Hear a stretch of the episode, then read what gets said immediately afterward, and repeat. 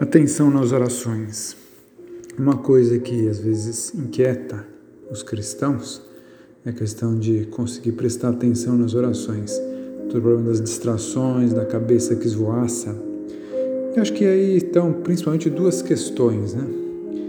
Primeiro, uma que é sempre se pode melhorar. E a outra é não se inquietar com as, as distrações. Primeiro, essa segunda aí não se inquietar, porque é próprio da fragilidade humana, e Deus nos conhece, né? sabe como é que nós somos. É, São Bernardo se conta a famosa história de São Bernardo, que ele, indo pelo campo, se encontrou com um camponês lá que se gabou com ele de nunca se distrair em nenhuma oração.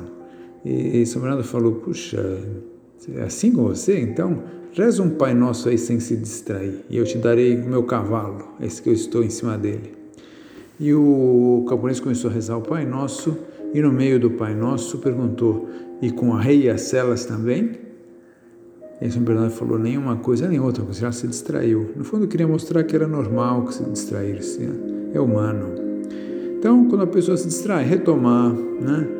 E uma coisa assim, não ficar repetindo orações distraídas. Assim, distraiu, então retoma de novo, começa de novo, que isso vira uma confusão. Não, vai em frente humildemente, toca a tua oração e, e Deus recolherá como puder, como achar bem. Né? Pois outro aspecto é sempre melhorar. Usar os outros sentidos, assim, ler, ver uma imagem, isso tudo ajuda, né? Se enquanto vocês estão ouvindo aqui o que eu estou falando, estão vendo as imagens de um noticiário, de um avião caindo aí, não, você não vai conseguir prestar muita atenção, né? Porque a vista vai estar tá chamando para outra coisa, né? Então, é, muitas vezes ler ajuda isso, a pôr atenção naquilo que a gente estava rezando, se é possível. Né? E também o esforço de voltar a prestar atenção, né? Com humildade, pedir ajuda assim também ao anjo da guarda, né? que tem é, proximidade conosco, pode nos auxiliar, nos recolhermos, né? buscar também um lugar tranquilo. Né? Isso tudo ajuda na missa, né? Na missa, às vezes, ler os textos, assim, enquanto estão rezando, né? Às vezes, meditar nas partes fixas, essas que se repete todos os dias, né? Vamos pegar um dia para ver com calminha, para ver bem, aprofundar ali, meditar. O terço, né?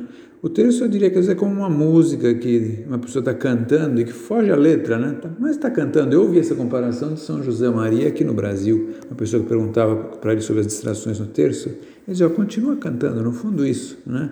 E mesmo as orações da noite também, mesmo, mesmo que a pessoa se distraia, continua fazendo. Isso sempre assim, sem inquietação.